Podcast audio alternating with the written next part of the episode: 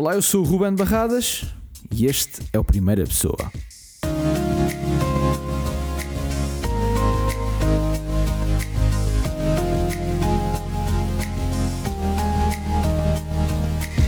Se bem-vindo ao podcast Perspectivar, uh, bem-vindo a este conteúdo onde falamos sobre saúde mental em primeira pessoa.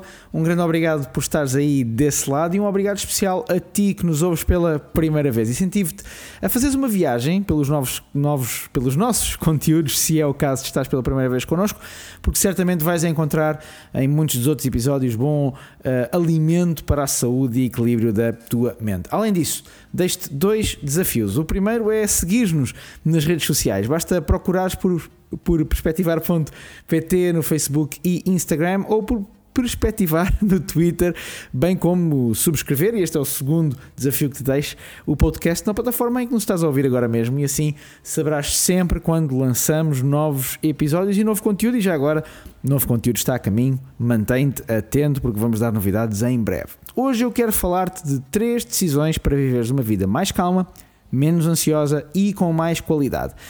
A ansiedade é um dos distúrbios mais prejudiciais à qualidade da nossa vida e, infelizmente, tornou-se e tem-se tornado cada vez mais um dos mais comuns. Importa não lhe dar o espaço que muitas vezes a ansiedade reivindica, só pena de nos deixarmos enredar e maniatar pela sua ação na nossa vida. Agora, como é que nos conseguimos livrar da ansiedade? Importa termos, em primeiro lugar, a noção de que, em muitos casos, a ansiedade é um fator patológico, com razões físicas, que poderão ser muito mais do que circunstanciais, como alguma daquelas que vou abordar hoje.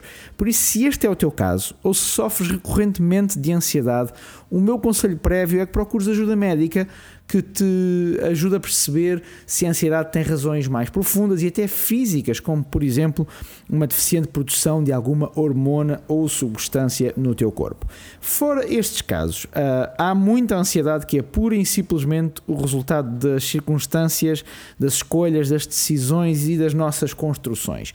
E sobre essa há muita coisa que podemos e devemos colocar em prática.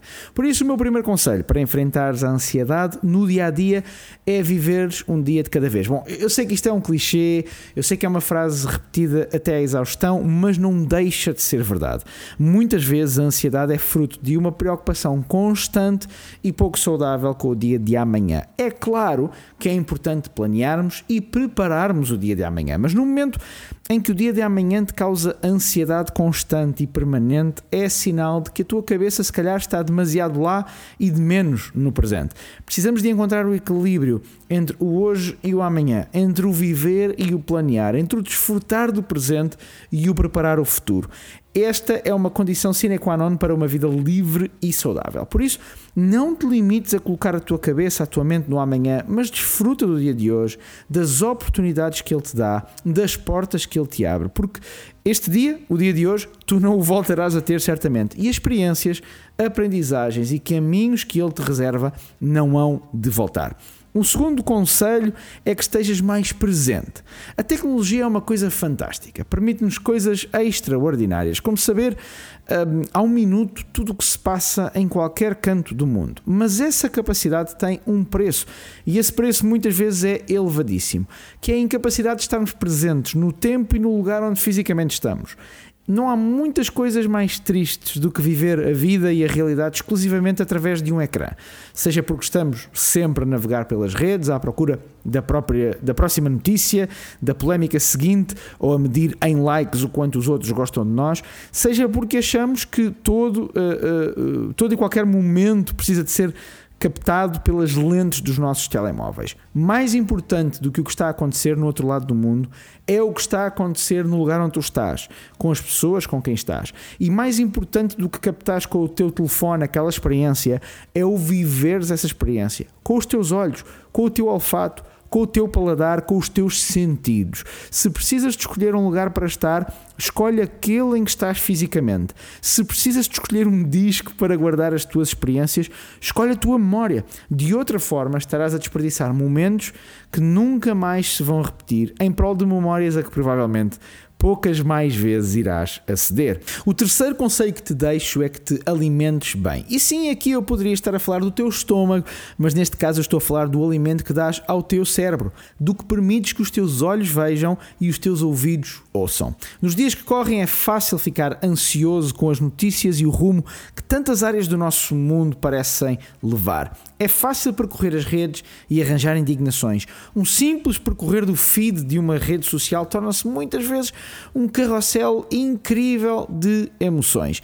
Por isso, alimenta-te bem. Não te limites ao entretenimento, não te entupas com notícias que tantas vezes nos causam ansiedade, mas antes aprende, cresce, cultiva-te. Se um tema te causa ansiedade, limita a tua exposição ao mesmo. É possível estares informado sem estares assoberbado pela quantidade de notícias produzidas no nosso mundo. Por isso, mantém equilíbrio naquilo que dás aos teus olhos e ouvidos, de forma que a ansiedade não se torne uma constante no teu dia a dia. Em suma, conselho 1: vive um dia de cada vez, não vivas permanentemente a pensar no dia de amanhã e desfruta do dia de hoje. O conselho 2: opta por estar presente, limita as redes sociais e prefere a captação dos momentos pelos teus sentidos e não através de uma câmara. E em terceiro lugar, alimenta bem a tua mente, escolhendo o que os teus olhos veem e o que os teus ouvidos ouvem. E para terminar, um conselho extra: o off. O off é um dos teus melhores amigos, seja no teu telefone, na televisão ou até numa conversa ou assunto que te deixam ansioso. Se é esse o caso, desliga. Tu não tens de ver isso, tu não tens de ouvir isso. Aprenda a rejeitar aquilo que sabes que te trará ansiedade e a fechar os olhos e os ouvidos ao que te cria uma tensão constante. A ti, muito obrigado por teres estado aí desse lado e quero-te deixar alguns conselhos, obviamente, além de colocares em prática aquilo que acabamos de falar aqui neste episódio. Em primeiro lugar, se este conteúdo te fez bem, eu quero-te aconselhar a partilhares com alguém, alguém que tu saibas a quem uh, este, estes conselhos podem ser úteis. Em segundo lugar, eu aconselho-te a ouvires muitos episódios que nós já colocamos para trás. Uh, nós temos muito conteúdo com convidados, conversas, conteúdo mais curto, como este primeira pessoa, mas acredito que uh, todos eles têm um potencial prático de te ajudar na tua vida e no teu dia a dia. Em terceiro lugar, subscreves o podcast, seja qual for a plataforma em que nos estás a ouvir, para assim ter sempre acesso a todo o conteúdo que nós lançamos. Lançamos sempre em áudio, alguns deles também estão disponíveis em versão videocast nas nossas redes sociais. E lembra-te que a, a saúde da tua mente está intimamente ligada à qualidade daquilo que tu ouves e é exatamente para isso que o podcast Perspectivar existe e é por isso que nós estamos aqui deste lado. Um grande abraço, até à próxima.